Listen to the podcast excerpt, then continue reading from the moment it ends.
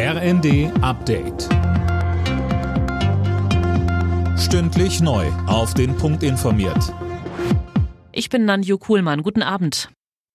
Bund und Länder wollen die Bildungschancen an sogenannten Brennpunktschulen verbessern. Im Fokus des neuen Startchancenprogramms liegen Grundschulen. Ab dem kommenden Schuljahr sollen vor allem das Lesen, Schreiben und Rechnen gestärkt werden. Bundesbildungsministerin Stark-Watzinger sagte. Es geht um 20 Milliarden Euro in zehn Jahren für etwa 4000 Schulen mit einem hohen Anteil an sozial benachteiligten Schülerinnen und Schülern. Und das hat es so noch nie gegeben. Wir wollen nämlich dort gezielt fördern, wo die Herausforderungen am größten sind. Es geht um die Zukunft unserer Kinder. Es geht aber auch um den Wohlstand unseres Landes.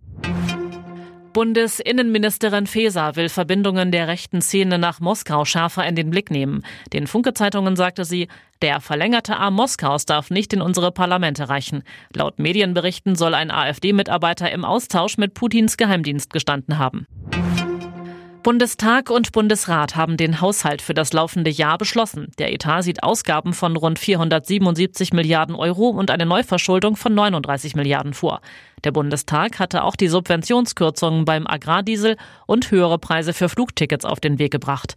Im Bundesrat war das dann kein Thema auf Druck der unionsgeführten Bundesländer.